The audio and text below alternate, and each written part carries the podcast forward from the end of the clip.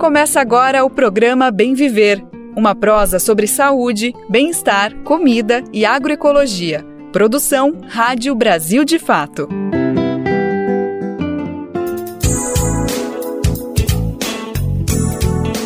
Olá, minha gente! Hoje é quinta-feira, dia 8 de fevereiro de 2024.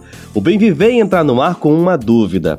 Dizemos que ainda é pré-carnaval ou já estamos em pleno carnaval, minha gente? Essa dúvida é permanente aqui em Pernambuco, onde eu estou. Na dúvida, a gente vai ouvir a mensagem de um artista que é afinada no samba de janeiro a janeiro. Eu estou falando da cantora Tereza Cristina. O nosso programa de hoje está no ar, ecoando também agroecologia, meio ambiente, saúde, política, economia e direitos. E hoje é comigo, eu sou o Afonso Bezerra e trago os destaques de hoje. Conversamos com Tereza Cristina. O papo é sobre carnaval, política e questão racial. O Brasil de Fato estreia hoje um podcast em parceria com uma alma preta sobre o carnaval paulistano. Aquífero em Minas Gerais pode se tornar sujeito de direitos. Um projeto de lei municipal está em tramitação. Entenda a importância das escolas do campo para o MST e outros movimentos populares. Essas e outras informações você acompanha a partir de agora no programa Bem Viver. Brasil de Fato 20 anos. Apoie e lute.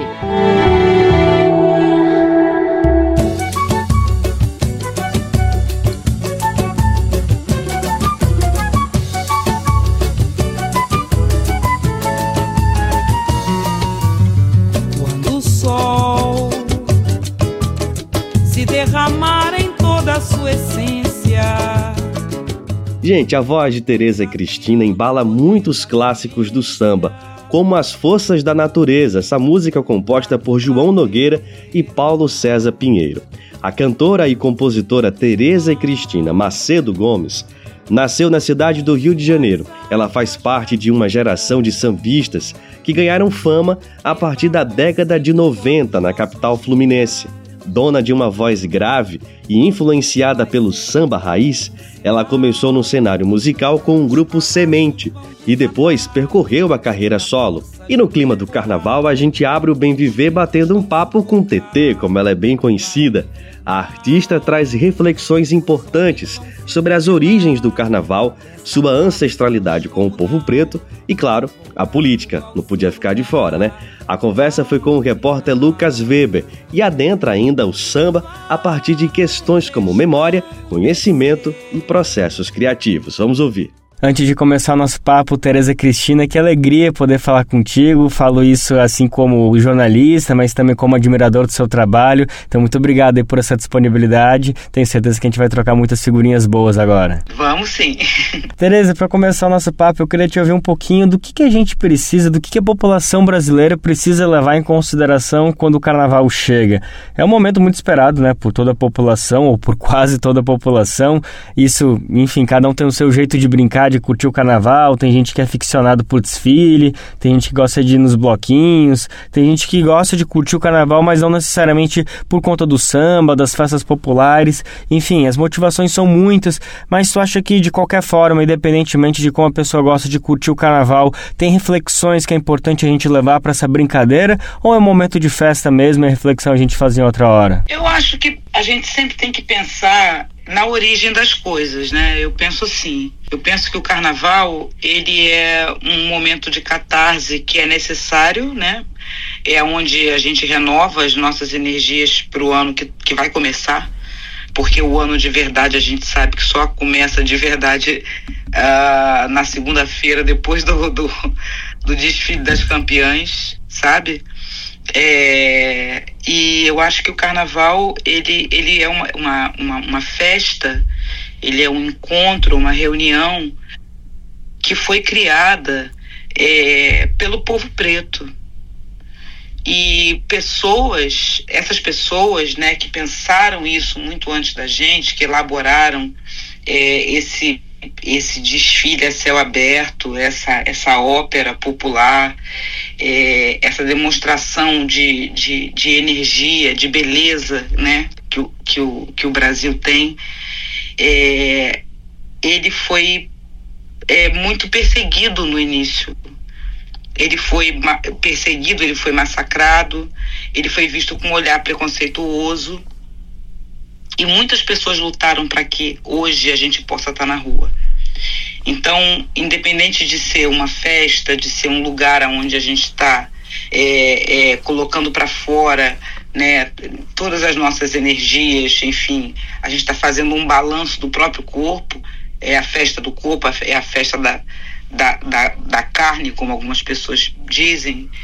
Se, se a gente não, não, não, não refletir que pessoas como Zé Espinguela, da Mangueira, Paulo da Portela, que foi não só o fundador da Portela, né, mas foi o cidadão samba, foi a pessoa que batia na porta das famílias para pedir permissão aos pais para levar as filhas para o desfile, depois trazia as filhas de volta para casa.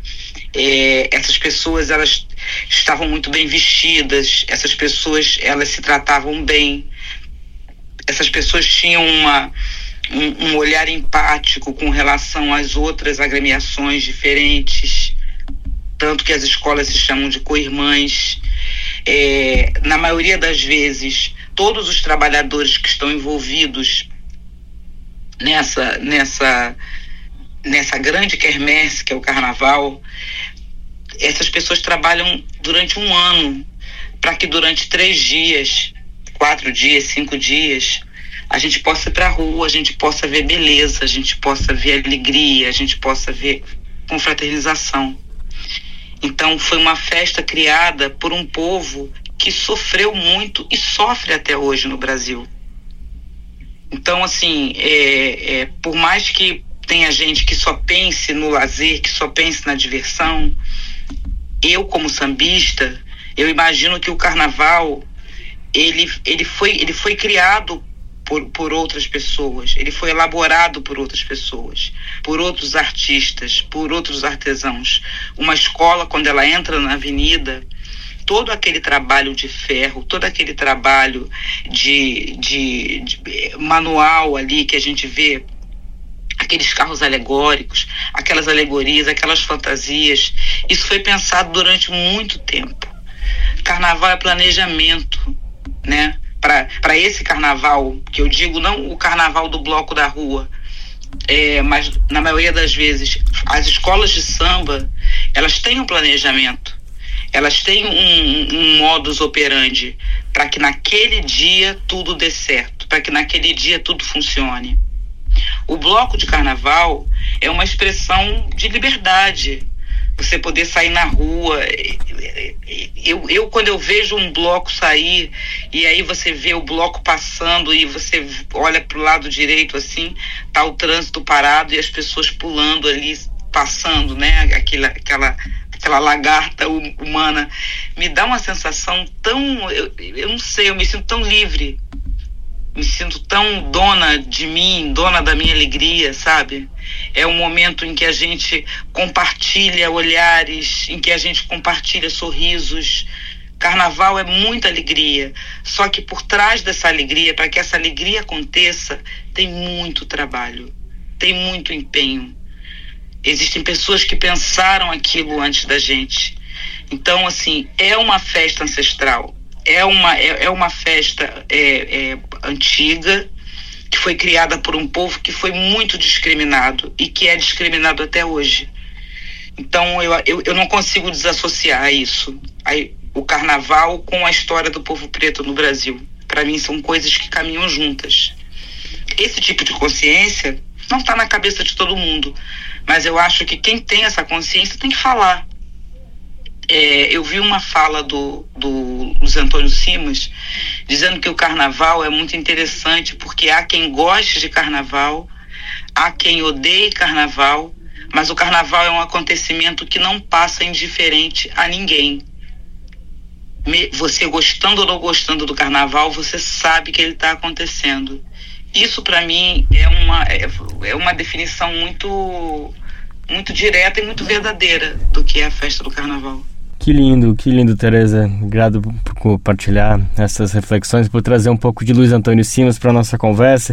Eu até aproveito, já que você citou ele e também citou uma palavra exaustivamente, que é trabalho, para trazer uma reflexão que eu também escutei dele, que é como o carnaval, o samba também é trabalho e precisa ser reconhecido isso no local do trabalhador, né? Como o sambista também é um trabalhador. Você citou o Paulo da Portela e ouvi dele também que Paulo da Portela se preocupava justamente com a vestimenta para também mostrar que ele era uma pessoa trabalhadora e não um vagabundo, como né, tanto se estigmatizou.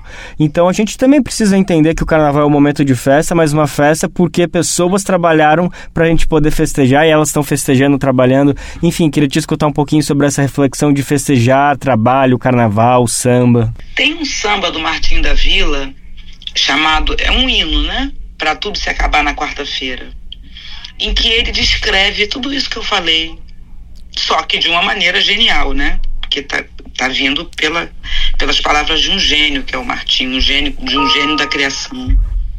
O Martinho, ele, ele, ele cita com uma melodia linda, bem construída, ele vai citando todos os componentes, todos os participantes do carnaval. Então ele fala das costureiras, ele fala do, do, do, dos, dos mestres de bateria, ele fala do povo que está trabalhando no barracão. Gente, gente empenhada em construir a ilusão. Eu amo esse samba, amo esse samba. E eu acho que ele fala, ele fala tudo. Ele fala tudo. Ele, ele, ele, ele não destaca só quem está no carro alegórico, quem está com aquela fantasia cara ele, ele, ele aponta a importância de todos esses componentes, né? Porque é quando todos esses componentes trabalham em união, em mutirão, que a festa acontece. Isso pode ser uma grande metáfora para a vida também, para o nosso país, né? Que é uma, um país que as pessoas têm uma visão de que é, aqui é tudo bagunçado, aqui é tudo sem organização, aqui é tudo sem, sem um planejamento. Esse planejamento acontece no carnaval. Existe um cuidado em formar essas pessoas. Existe um cuidado. É, a escola, quando ela entra na avenida e ela, e, e ela canta o samba enredo dela, ela está ensinando alguma coisa para gente. Então, na maioria das vezes, as histórias que são cantadas nos sambas enredo, elas elucidam às vezes mistérios que a gente não, dá conta. Eu já fiz prova é, no primário, eu já fiz prova é, é, aonde o samba da Portela me ajudou a tirar uma nota alta na prova, que era uma Cunaíma, né? Eu tinha que fazer um, um ler o livro do Mário de Andrade e tinha que fazer a prova. E o samba da Portela, ele, ele me, me, me lembrou o nome da pedra, sabe? Ele me lembrou o nome dos personagens, assim. É, hoje em dia a gente vê muitas escolas com enredo falando sobre negritude, falando sobre a história do negro, e a gente aprende muita coisa ali. Porque o que a gente mais vê, o que eu mais percebo, né, eu vejo nos últimos tempos, é a branquitude errando. A branquitude que eu, que eu, que eu digo não é, não é somente a, a, a pessoa que não é negra, não, tá? A branquitude é a classe dominante que acha que o negro tem que ser somente empregado, tem que estar somente em lugares de subserviência, sabe? É, é, é, é, e, e, e tem, muito, tem muitos compositores, tem muitos enredos que tentam ensinar essas pessoas de que existe algo mais. Existe um conhecimento que não foi aprendido na universidade, mas que também ensina coisas para gente. E isso é muito importante. A gente hoje tem um samba enredo do Salgueiro, falando sobre o povo Yanomami, que é muito importante. É muito importante o Salgueiro trazer esse enredo para a avenida. Que ele fala: você quer me ouvir cantar Yanomami para postar no seu perfil. Tem pessoas que, com rede social, ela fala o que ela quer, ela cria uma, né, um imaginário do que ela seja, e na vida real, no dia a dia, ela age de outra maneira. Então você não pode cantar um samba enredo exaltando os povos originários e, e quando você vê é, é, o povo indígena sendo assassinado, sendo massacrado, sendo encurralado, sendo tirado de suas terras, você não se manifestar. Isso é contraditório. E, e, e eu não sei, eu tenho a impressão assim, esse samba me emocionou muito, né? O samba do Salgueiro, assim como o samba da Portela, que está falando sobre o livro da Ana Maria Gonçalves, trazendo a literatura mais uma vez para a Avenida, falando sobre Luiz Amaim, sobre Luiz Gama. É, a gente tem o, o, samba da mocidade, que é um samba que, que me lembrou muito o Tititi do Sapoti, que é o, o, o, o samba do Caju, né? que é que é esse lado lúdico, esse lado da brincadeira mesmo. E essa palavra brincadeira, eu aprendi o verdadeiro significado de brincadeira com o cordão do Boitatá. O Kiko, né, que é um dos fundadores do Boitatá, todas as vezes em que ele vai começar os trabalhos do Boitatá, ele chama as pessoas para brincadeira. Só que é uma brincadeira muito séria.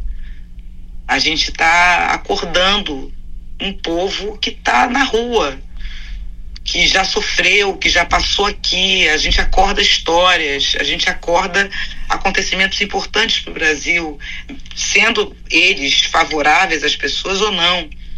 Sabe? É, é, a gente não pode ficar, continuar tendo essa, essa ideia de que o, o nosso povo não tem memória. Então, se o nosso povo não tem memória, a gente tem 24, né? 12 de cada grupo. A gente tem 24 músicas para ensinar a história do povo brasileiro. Tereza, vamos continuar falando um pouquinho sobre memória, que eu acho que isso é uma peça fundamental para a gente continuar falando de carnaval, de samba, que é algo até que eu acho que destoa, que faz do samba um gênero único mundialmente falando, né? Será que tem um gênero que consegue um que consegue se autorreferenciar, referenciar as pessoas que vieram antes, a ancestralidade tanto quanto o samba?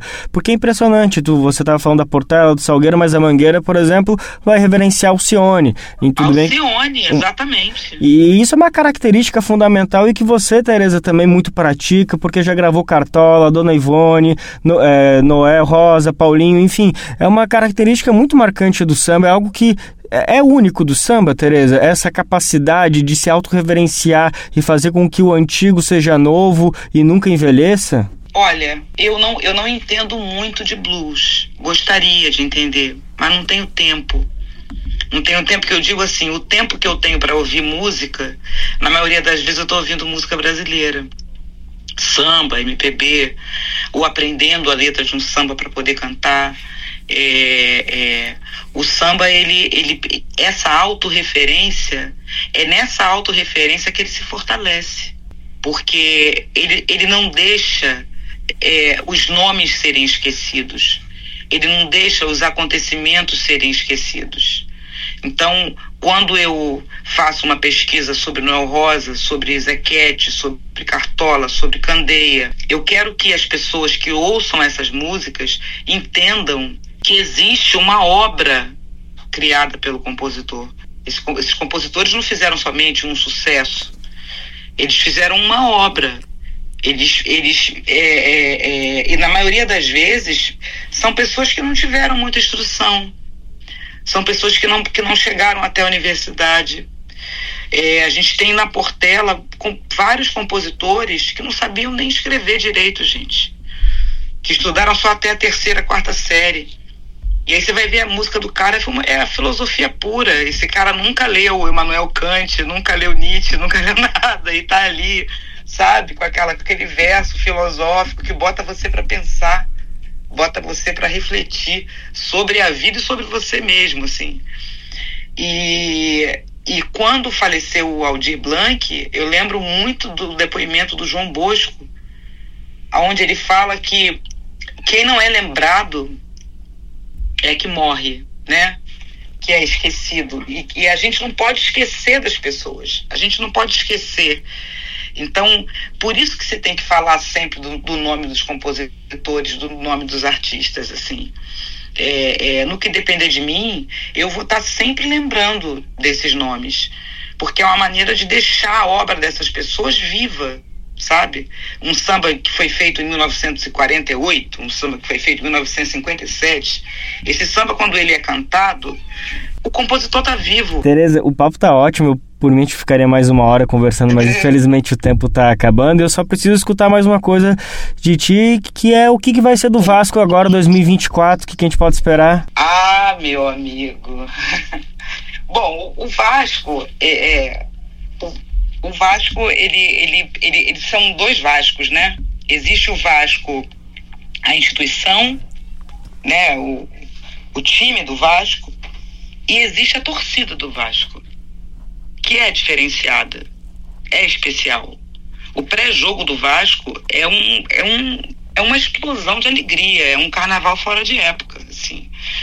Então, eu estou é, prestando atenção aí, né? Espero que as contratações apareçam. Fiquei muito triste que o Peck foi embora, era um jogador que eu tinha muita identificação, gostava muito dele, ele era muito criticado e a gente vai sentir falta dele. Mas eu, eu tenho esperança. Eu tenho esperança. Qualquer coisa de também. a gente vai fazer um bom campeonato. Qualquer coisa também, né? Nessa tristeza a gente levanta no bom pagode da preta e não vai, não vai faltar. Tereza Cristina, obrigado demais pela disponibilidade. Foi ótimo te escutar, filosofar, enfim, saber desses caminhos aí que o samba traçou e segue traçando. Muito obrigada, querido. Gente, que conversa bacana com a sambista Tereza Cristina. Enquanto ela mantém as esperanças aí com o Vasco, eu mantenho as minhas aqui com outro gigante do futebol brasileiro. Estou falando do Santa Cruz Futebol Clube aqui do Recife. Aliás, esperança para Tereza deve ser o Vasco fazer bonito aí no Brasileirão da Série A. E já para o meu Santinha é tentar voltar a disputar o brasileiro, seja em qualquer divisão. Já é um bom começo. Gente, tem estreia no ar nesta quinta-feira. A parceria do portal Alma Preta com o Brasil de Fato resultou em um podcast para resgatar a história do samba paulistano. Eu estou falando do Memórias de Batuque. A produção desvenda fatos curiosos dessa trajetória na cidade. E todas essas histórias são contadas, minha gente, por meio do perfil de personalidades da festa. A iniciativa quer fortalecer a memória sobre o assunto. E para isso, na primeira temporada, será apresentada a história de pessoas pilares do samba lá na cidade de São Paulo. O episódio de estreia conta o legado de seu Carlão do Peruche. Fundador da Unidos do Peruche, um dos pioneiros das escolas de samba, defensor e depois crítico do sambódromo. Sim, é isso mesmo. E a gente vai contar essa história toda.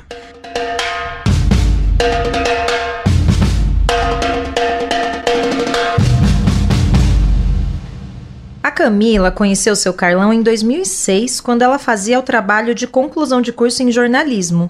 Junto com a Milena Otuca, ela escreveu um livro-reportagem sobre a Embaixada do Samba Paulistano, um grupo criado para valorizar a memória de quem vive pelo carnaval em São Paulo, assim como seu Carlão. E naquela época, ele estava com 76 anos e tinha uma memória excelente, capaz de se lembrar de datas e locais como poucos. Esse foi só um trechinho, um gostinho do que vem por aí. Mas ó, só para você ter uma ideia da dimensão, a produção do podcast conseguiu arquivos históricos que mandam a gente lá para a década de 30. E outros episódios mais adiante vão contar as histórias de Maria Helena Embaixatriz, seu Ideval e seu Chiclé. A expectativa é de que novas temporadas contem a história de outros sambistas. Lembrando que para conferir a produção completa, basta acessar o nosso site, o brasildefato.com.br. Você está ouvindo o programa Bem Viver, uma prosa sobre saúde, bem-estar, comida e agroecologia. E atenção, hein, para ninguém esquecer, nós temos um encontro marcado sempre de segunda a sexta, a partir das 11 horas da manhã, pelo rádio e também pelas principais plataformas de podcast, no site do Brasil de Fato, na aba Rádio e através de rádios parceiras. Para quem estiver na Grande São Paulo, o Bem Viver também é transmitido pelo Dial, na Rádio Brasil Atual 98,9 FM. E para o mundo inteiro, estamos na internet, na nossa rádio web, no site radio.brasildefato.com.br. E para ouvir quando você quiser, é só acessar o site do Brasil de Fato ou buscar o programa nas principais plataformas de podcast, como Spotify, Deezer e Google Podcast. Racismo em pauta. É comum a gente ouvir a expressão cabelo ruim quando alguém se refere ao cabelo afro, devido à sua textura crespa. A ideia vem da cultura de que bom é ter cabelo liso. Mas além de equivocado, esse é um termo muito racista que prejudica a autoafirmação da estética negra. Em vez de cabelo ruim, fale cabelo crespo ou cacheado. Racismo em pauta. Uma campanha Senado Federal. E a gente destaca agora que a mensagem de defesa da Palestina vai estar presente em mais de 30 blocos do Carnaval de Belo Horizonte. É o chamado Carnaval Solidário e da Resistência Palestina Livre. O manifesto foi organizado pelo Comitê Mineiro de Solidariedade ao Povo Palestino. Alguns blocos tradicionais da capital mineira assinaram um documento que segue aberto a novas adesões. Já estão na lista nomes como Então Brilha, Tchauzinho Zona Norte e Toca Raul. Durante a folia, em cada um dos cortejos, haverá uma manifestação sobre o assunto. Um dos trechos do manifesto, minha gente, cita que nessa nova etapa de agressões a Gaza e também a Cisjordânia, se perderam aproximadamente 25 mil pessoas, sendo mulheres e crianças quase 80% das vítimas. Por isso, o documento destaca que o caso não se trata de uma guerra, mas sim de um genocídio. Desde o dia 7 de outubro do ano passado, o conflito na faixa de Gaza se acirrou. Ao mesmo tempo, o Comitê Mineiro de Solidariedade ao Povo Palestino denuncia que o massacre promovido pelo governo israelita se arrasta há décadas. A entidade ainda destaca que a importância de levantar a bandeira da defesa do povo palestino no carnaval está na própria história da festa no município de acordo com o texto, as festas foram construídas junto às lutas populares, com resistência e ocupação das ruas. O Carnaval de Rua de Belo Horizonte surge em protesto contra medidas que impediam o direito ao acesso à cidade e à cultura. Um dos marcos foi o enfrentamento a um decreto da gestão do ex-prefeito Márcio Lacerda, publicado em 2009, que impedia a realização de eventos na maior praça pública da cidade, a Praça da Estação. Com esse histórico, é tradicional que a festa da capital mineira seja marcada por manifestações que dialoguem com o momento político. Você pode conferir mais detalhes sobre esse assunto na matéria que está disponível no site brasildefato.com.br ou em brasildefatomg.com.br. E no clima carnavalesco tem uma questão que, vez por outra, deixa muita gente na dúvida. Carnaval é feriado ou é ponto facultativo? O que devemos fazer? A gente lembra que em algumas cidades pelo país, o carnaval oficial começa já nesta semana.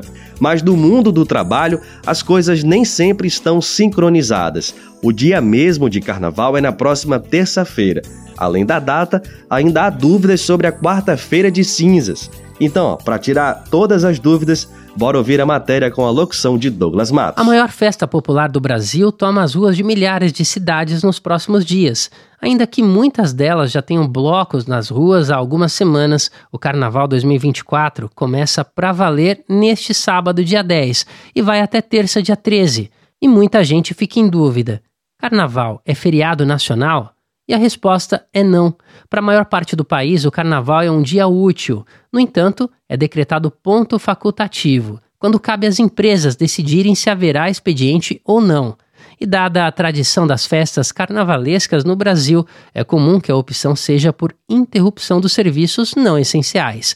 Para o funcionalismo público, por exemplo, o ponto facultativo é quase uma regra. À exceção de serviços que não podem ter interrupções de atendimento por longos períodos, como hospitais e o transporte público, as atividades costumam ser suspensas. Já no caso das empresas privadas, caso a gerência ou direção decida por um dia de trabalho normal, o funcionário não terá direito a receber horas extras. Há alguns setores em que convenções coletivas de trabalho já prevêem se haverá ou não expediente nos dias de carnaval. E também pode haver negociações entre sindicatos e representações das empresas para acordos específicos. Aí é preciso checar caso a caso. Há ainda a quarta-feira de cinzas, neste ano, que cai no dia 14 de fevereiro e que geralmente é um dia que tem regras específicas. Muitas atividades são suspensas durante a manhã, por exemplo, mas retomadas normalmente durante a tarde, com horário de reinício que pode variar. Os bancos representam bem essa situação do ponto facultativo no carnaval e também da quarta-feira de cinzas. Uma resolução do Conselho Monetário Nacional determina que segunda e terça-feira de carnaval não são dias úteis. Já na quarta-feira de cinzas, o atendimento começa ao meio-dia e vai até o horário habitual de fechamento de cada agência. Em algumas localidades, a terça de carnaval é feriado, como em todo o estado do Rio de Janeiro, por exemplo, e algumas outras cidades que têm leis municipais sobre o tema. No entanto, esses casos são exceções, e nem mesmo cidades com forte tradição carnavalesca, como Salvador, na Bahia, e Olinda, em Pernambuco, têm feriados oficiais no carnaval.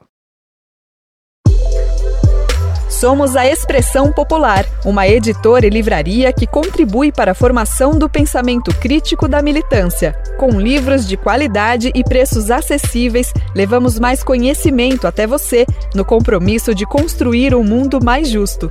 Este mês, o nosso Clube do Livro está de aniversário e completa três anos e queremos celebrar essa conquista junto com você. Acesse o nosso site e conheça as nossas obras. expressãopopular.com.br Expressão Popular, há mais de 20 anos na Batalha das Ideias. Vamos falar sobre natureza agora. A gente destaca que o aquífero de águas carbogasosas de Cambuquira, em Minas Gerais, pode se tornar sujeito de direitos. Olha lá, as fontes de águas terapêuticas estabelecem uma conexão intrínseca com a identidade cultural e espiritual da região. A gente vai entender um pouco mais do caso na reportagem de Ana Paula Lemes de Souza, com locução de Douglas Matos. Um projeto de lei do município de Cambuquira, no sul de Minas Gerais, promove um novo paradigma para tratar os direitos da natureza no Brasil, reconhecendo pela primeira vez um aquífero como sujeito de direitos. Se aprovada, a lei vai garantir a integração entre os direitos do aquífero, a sabedoria ancestral das comunidades locais e a responsabilidade ambiental. A proposta legislativa de autoria do vereador Elber Augusto Reis Borges, da Rede Sustentabilidade, propõe o reconhecimento do aquífero de águas carbogasosas curativas do Circuito das Águas como um ente vivo, especialmente protegido. Esse marco legal busca assegurar a preservação do legado cultural e terapêutico desse corpo d'água para os povos das Águas da Mantiqueira, reconhecendo o papel histórico da crenoterapia e a capacidade curativa ancestral das águas minerais. As fontes de águas terapêuticas estabelecem uma conexão intrínseca com a identidade cultural e espiritual da região, já que para esses povos as fontes de águas carbogasosas são guardiãs de tradições transmitidas ao longo das gerações e carregam consigo a sabedoria de cura compartilhada. Essas águas, enriquecidas com gás carbônico e minerais, são um elemento central na preservação das tradições locais desse território, pois a relação estabelecida com o aquífero ultrapassa a mera utilização prática das águas, constituindo uma troca simbólica, um ato de respeito aos ciclos naturais e uma celebração da interdependência entre a comunidade e as fontes de águas. Além de oferecerem benefícios à saúde, as águas desempenham um papel vital na construção e continuidade das tradições, contribuindo para a intrincada malha da identidade e espiritualidade dessas comunidades. O aquífero de águas carbogasosas curativas do Circuito das Águas é uma antiga formação geológica paleolítica do tipo fraturado, que milenarmente armazena água subterrânea enriquecida com gás carbônico e outros minerais, conhecidos por propriedades terapêuticas e medicinais. As fontes de águas dos parques que circundam o aquífero atraem turistas e contribuem para a geração de renda e empregos nas cidades do Circuito das Águas, incluindo Cambuquira, Caxambu, Lambari, Conceição do Rio Verde e São Lourenço. O texto normativo está alinhado a exemplos internacionais que estabelecem direitos legais intrínsecos à natureza, como no constitucionalismo latino-americano, que tem evoluído para conferir à própria natureza a condição de sujeito de direitos. Outro caso inspirador no Brasil foi o reconhecimento legal do Rio Laje, da cidade de Guajará-Mirim, que fica no estado de Rondônia, como sujeito de direitos. Esse foi o primeiro caso de um rio brasileiro a ter direitos reconhecidos por lei em 2023 pela proposta legislativa de Francisco Oro Uaran, do PSB, vereador e liderança indígena Comimenem, do território amazônico que cerca a região do Rio Laje. Se a lei do município de Cambuquira for aprovada, será a primeira vez que um aquífero vai receber de fato o status legal de entidade viva, propondo outro modelo de cuidado e afeto em relação às águas minerais. É muito importante a gente trazer cada vez mais essa dimensão e ampliarmos o nosso olhar com a devida importância. Se por um lado ainda não podemos traduzir todos os saberes e acúmulos ancestrais dos povos indígenas e ameríndios, por outro, podemos tentar nos aproximar das culturas que de fato nunca se divorciaram com a Mãe Terra.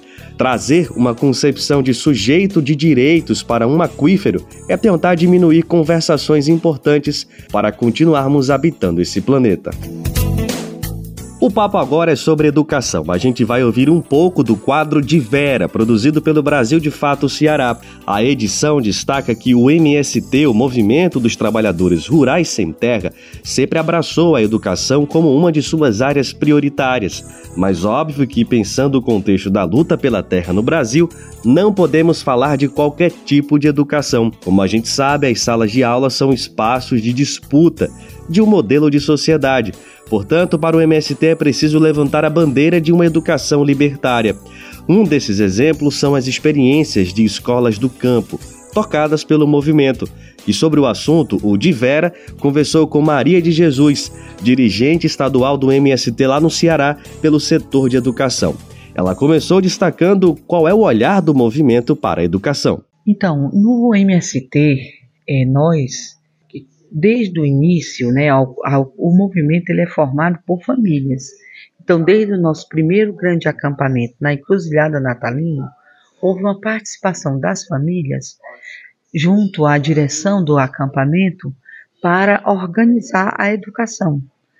É, fala que lá tinha mais de 600 crianças e essas crianças é, elas impulsionaram o início desse trabalho do MST com a educação. Então, a educação no MST, ela tem uma história, porque como foi que o movimento organizou a educação? Ele olhou para as experiências da classe trabalhadora. Como foi organizada a educação na Comuna de Paris? Como foi organizada na Revolução Russa? Como foi organizada em Cuba?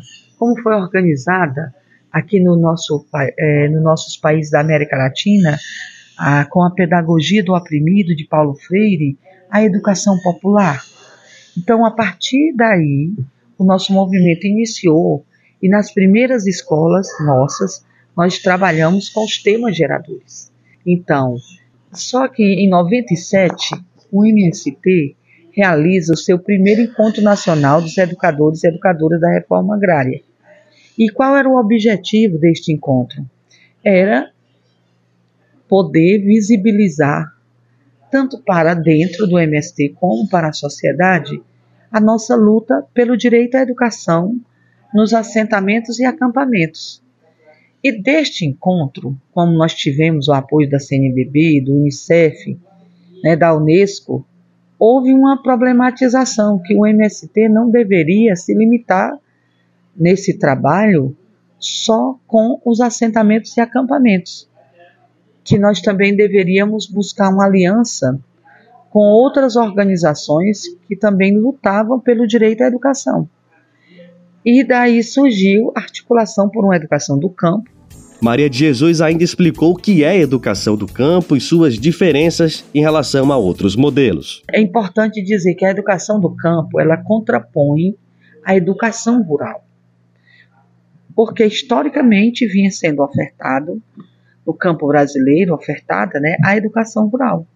O que é a educação rural? Que ainda em muitos municípios ela prevalece.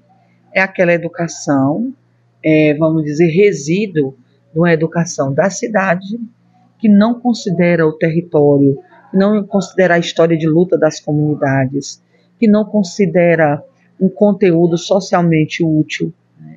E aí vem a nossa luta por um projeto educativo específico, um projeto com base na formação humana, mas na formação humana que valoriza a história né, da luta de classes no território, desde o passado ao presente, à atualidade, que valoriza a cultura, que valoriza o trabalho camponês, né, a agroecologia, que valoriza a, a organização coletiva, a luta social.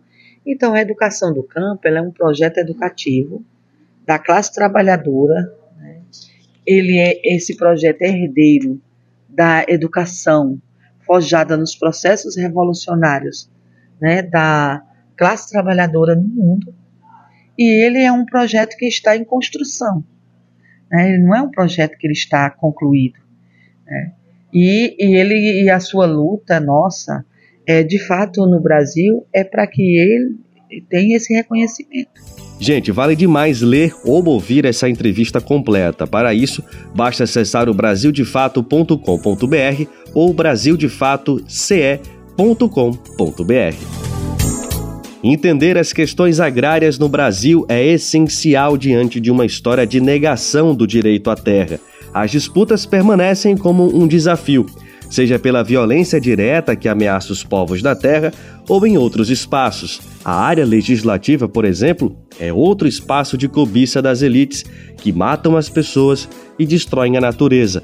Nesse sentido, a aprovação e sanção de uma lei no Maranhão pode acirrar conflitos fundiários no estado. A medida foi tomada às pressas e ganhou um apelido: Lei da Grilagem. Por outro lado, mais de 300 organizações denunciam a legislação. Vamos saber mais na reportagem de Mariana Castro. Estado onde reina a soja, o eucalipto e grandes empreendimentos no agronegócio, o Maranhão está no topo dos índices de violência no campo, conflitos agrários e devastação do cerrado.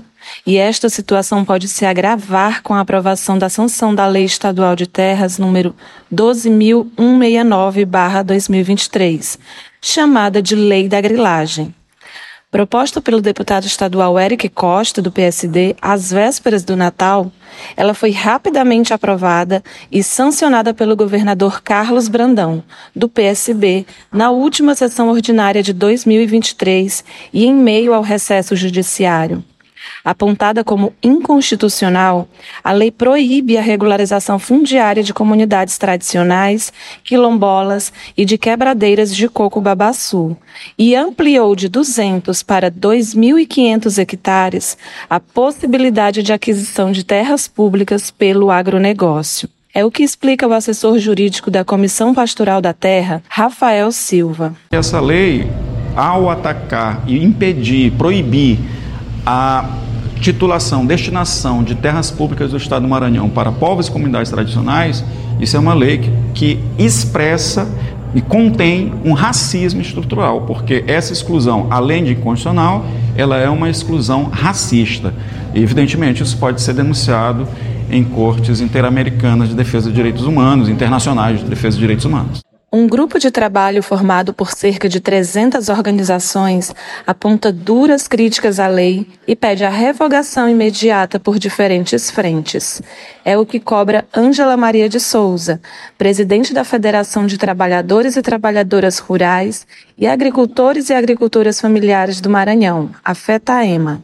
O Tribunal de Justiça precisa derrubar essa lei que foi sancionada pelo governador Carlos Brandão, porque há uma grande inconstitucionalidade dentro dela e fere os nossos trabalhadores e os, as nossas trabalhadoras rurais, o, as comunidades tradicionais, os territórios quilombolas, as quebradeiras de coco. Integrante do grupo de trabalho, o Movimento Sem Terra também denuncia a inconstitucionalidade da lei e o massacre de trabalhadores do campo. É o que explica Aldenir Gomes, da direção nacional do MST no Estado. A lei de terras ela, ela vai contribuir para o aumento dessa violência no campo, né, o avanço do agronegócio que tem devastado os nossos territórios e nós lamentamos e além de, de lamentar os movimentos sociais ele recebe também essa essa lei, essa afronta aos, aos movimentos, com também com, com muita é, luta, né, que os movimentos sociais a perspectiva, né, e o que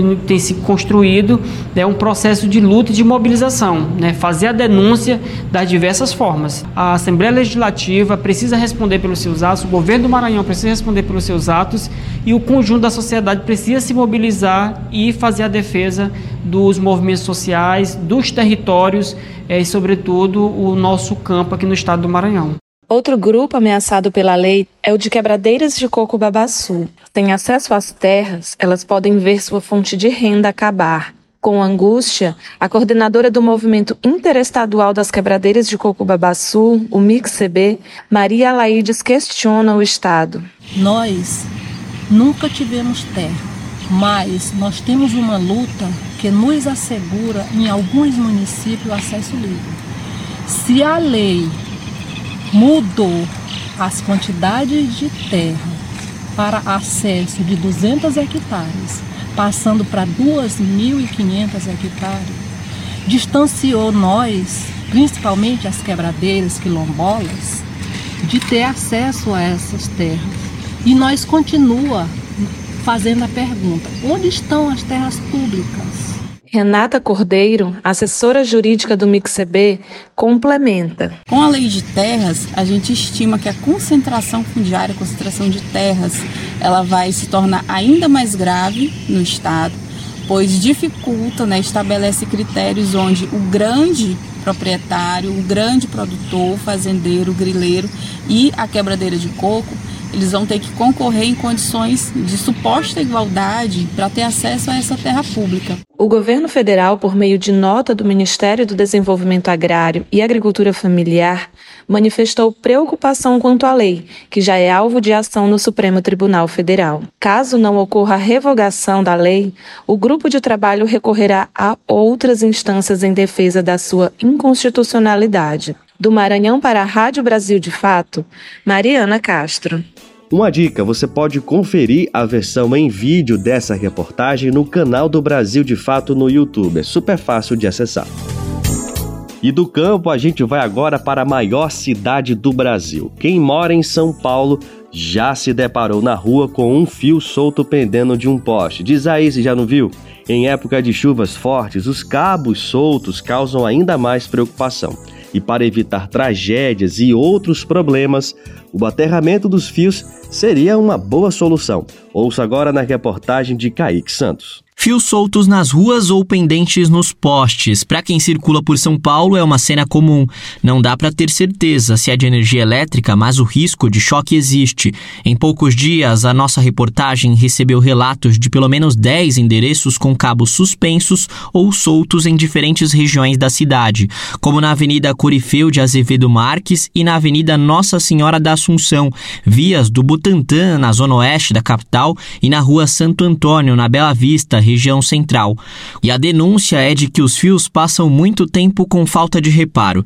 Segundo dados levantados pelo IDEC, com base em informações reportadas à ANEEL, 46 pessoas morreram no Brasil em 2022 em acidentes com cabos energizados que estavam no solo. Em 2023 foram 16 mortos. Considerando diversas causas, quase 11 mil se acidentaram com fios de energia entre 2009 e 2021.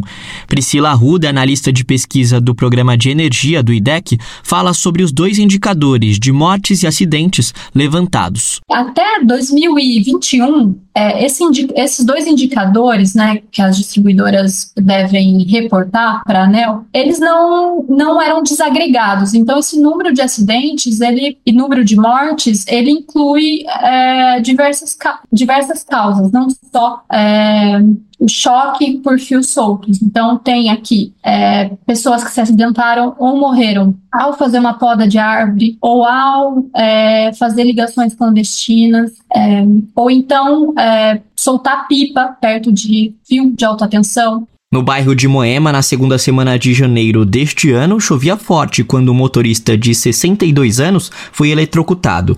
Ele tentava sair do carro atingido por um cabo que tinha se soltado após queda de uma árvore. No Jabaquara, uma semana depois, um cabo de energia caiu em cima de dois carros que pegaram fogo imediatamente. Por sorte, ninguém ocupava os veículos estacionados.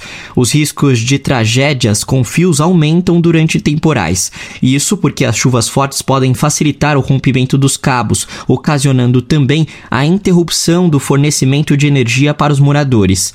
A tendência é que problemas piorem porque as fortes chuvas são decorrentes das mudanças climáticas, consequências de ações das próprias pessoas, explica Nabil Bonduque, arquiteto, urbanista e professor de planejamento urbano da USP. A tendência é piorar. A tendência, o que é a mudança climática? Exatamente um processo é, que é contínuo. As pessoas vão sofrer com, né, com muitas enchentes, com muitos desabamentos, né, porque continua se construindo área de risco, continua se construindo em beira de córrego, tá certo? Os córregos não têm sido tratados da maneira adequada, que nós precisamos ter é, ao longo dos córregos, a gente precisaria ter a recuperação da mata ciliar, pelo contrário, então está se matando ainda na beira dos córregos. Então, veja, né, o problema vai se agravar sim, com certeza. Em novembro do ano passado, algumas casas chegaram a ficar até quase uma semana sem luz por causa de tempestade.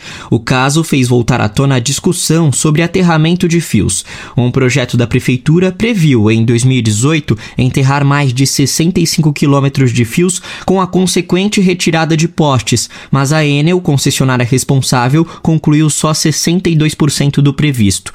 O projeto é caro, mas importante e necessário, defende Nabil a concessionária, quando foi feita a concessão né, do serviço de distribuição de energia elétrica, ela, uh, ela não tinha incluído nos seus custos esse o custo do enterramento. E pelo contrário, né, elas inclusive alugam os postes né, como receita para, por exemplo, as empresas de telefonia, de internet, etc. Por isso que a gente tem esse emaranhado de fios, inclusive, né, na cidade. O que nós estaríamos ser feito é fazer galerias subterrâneas, né, e as próprias concessionárias poderiam explorar essa galeria subterrânea, né, cobrando aluguel pela colocação de fios uh, né, de, de, telefonia, de internet. Então, é um investimento que tem que ser feito, um investimento que não pode ser é, onerar o consumidor, que essa é a grande questão. Né?